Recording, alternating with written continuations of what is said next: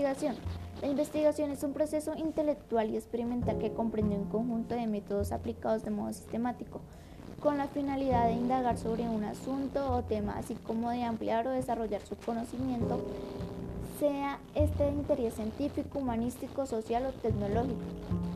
Características de la investigación. Las características fundamentales de la investigación es el descubrimiento de principios generales.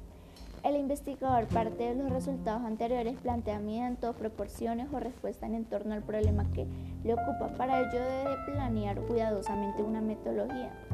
Características que debe tener un buen investigador. Curiosidad, todo lo que ves a simple vista no es suficiente para ser un buen investigador. Debes observar y cuestionarte todo el tiempo trabajo en equipo, disciplina y compromiso, orden y honestidad.